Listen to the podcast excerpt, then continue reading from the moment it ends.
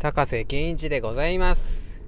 えー、この知らんけどラジオは、高瀬が学んだこととか、なんかそういうことを記録に残していこうかなっていうラジオでございます。一人語りでございます。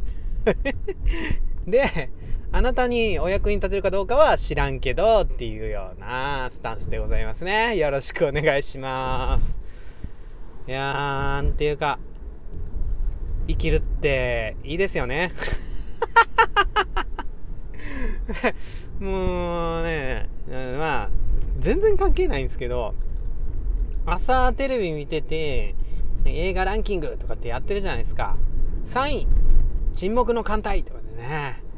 2位、アナログ。これ恋愛映画だと思うんですけど、ニノくんのね。そして1位、ミステリという流れ、劇場版、みたいなね。うん、なんかね、この3つが、まあ、ランキング上位なんですけども、沈黙の艦隊は、ね、戦争映画やったりして迫力があって映画館で見るのすごいいいなって思うんですけど2位のアナログとかビートたけしさん原作ですかねの恋愛のねひっそりとした感じ。うん。で1位ミステリーという流れ。そんなね激しいアクションとかなくて迫力とか大きいスクリーンで見る？っていうような感じの映画じゃないですか。あれじゃないですか。うん。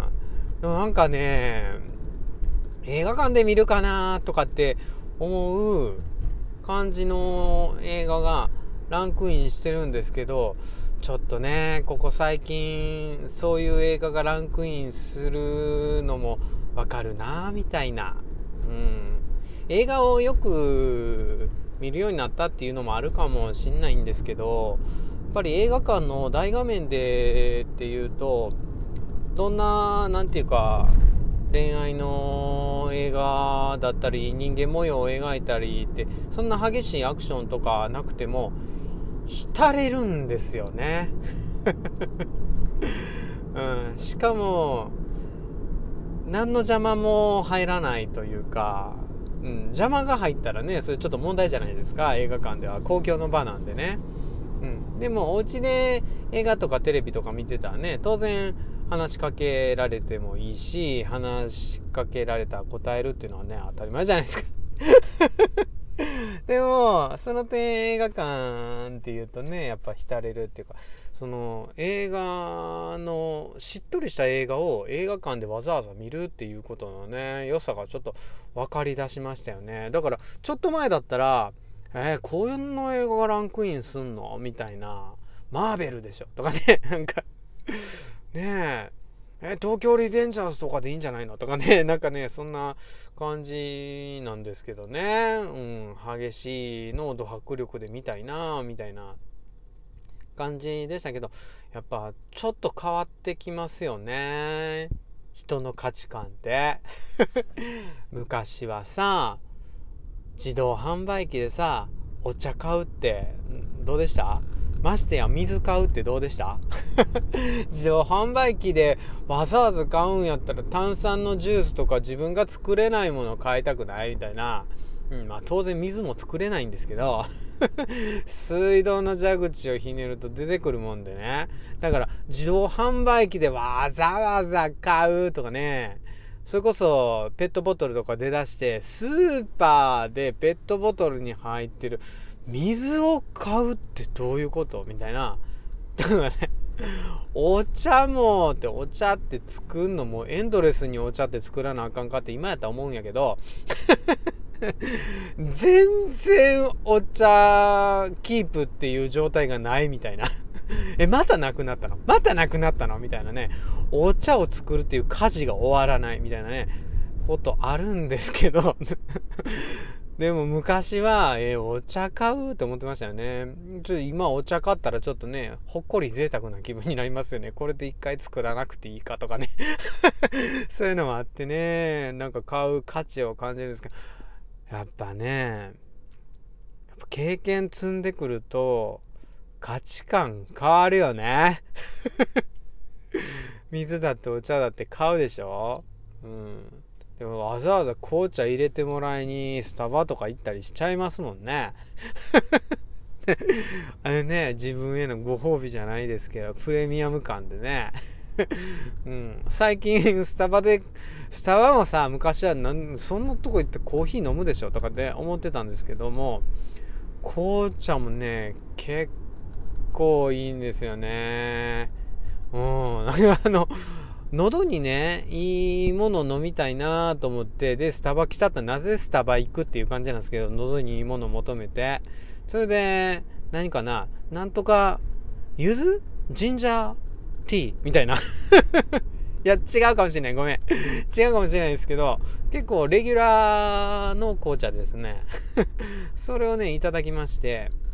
とてもほっこりしましたけどね。喉もお腹も心も気持ちもね、うん、だからやっぱそういう贅沢感っていうのがね出てきたりして。経験積んだからか大人になったからか。子供の頃よく思ってませんでした？おじいちゃん何そんなことして楽しいの？っつって。日向ぼっこがいいんやっつって。そうってちょっと遊んでよみたいな感じにね子供の頃なってましたけどね。日向ぼっこがいいですよね。この間ね、キャンプに行ってきたんですよ。で、ものすごいキャンプって贅沢な時間が流れるでしょ？うん。で、すごいキャンプ場入りするのも、あ、素人キャンパーなんで、この車で乗り付けしてってできるところで、オートキャンプ場ですよね。うん。で、そんなところに行って、さあ準備するかみたいなのも全部自分たちのペースでいいじゃないですか。家族のね。で余裕持って行ったとしたら別に昼ご飯の準備とかゆっくりでいいし、うん、その昼ご飯の準備始めるまでにテントでも立てようかとか言ってあーとかってね子供たちと一緒に立てたりするんですけどそれも自分のペースでよくてね。でテント立てたら立てたで中どうするみたいなまあどうするかっていつも決まってるんですけど。もう寝袋出しちゃうとねちょっと早いけど出しちゃうかとかつってね、やって、ああ、でもこれ久しぶりに使うからテントの上で干しとくみたいなね。あ、それもいいね、みたいな。もう全部それもいいね、あれもいいねって、あ、それやってみるみたいな感じで過ごせるじゃないですか。そのね、贅沢さ。いや、ちょっと前はね、いや、今自分の子供付き合わせてるけど、自分が子供の頃は、いや、もうなってんな、なんか、んなで家族で行くんやったら遊園地行ってどんなこのしたいとかつってね。あなんか運動できるとこがいいみたいな感じでスポーツしようみたいなねとこね行ったりね言ってたんですけどもうちの息子と娘ちゃんは言わないですね。不思議とキャンプ好きなんですかね。で一緒にそういうゆったりとした時間それを過ごす良さみたいなのも分かるようになってきたじゃないですか。生きるって。いいですよね。うん。えー、長く経験積んでんのかさっきも言いましたけど経験積んでんのかどうしておったのかうん、それは分からないんですけども昔おじいちゃんとかお父さんとかが言ってた「お前ももうちょっと経ったら分かるよ」っていうあの言葉の重みじゃないけどももう体感として感じるっていう。それをまた息子や娘に言いそうになってる自分みたいなそんな年になったかみたいな 息子ちゃんや娘ちゃんだけじゃなくてね学校の子供たちにもちょっと言いそうになってますよね。うん、でもこの食育とかもそうなんですよ。まあ先生食べられませんそうやなって今は食べられないかもしれへんけど、いずれわかるよ、この美味しさが、とかつってね。ナスとかね、よくそうなんですよね。ナス。うん、うちの息子もね、今食べられないですけど、うん、いつか明る時来るよ、みたいな。うん、だから、今日食べられなくても明日食べられるかもしれないとかっつってね。昨日食べられなかったから、今日食べられるかもしれない昨日食べられなかったけども今日食べられるかもしれないっていうそういうスタンスがあるとちょっと楽しくなるんじゃないかなと思いますね。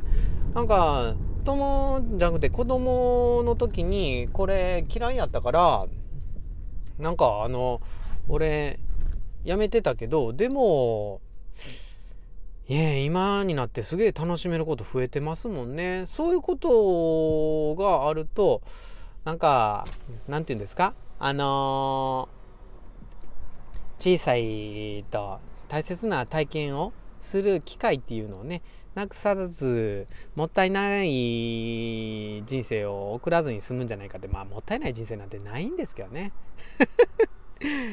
まあそんな風に思った次第でございます。知らんけど。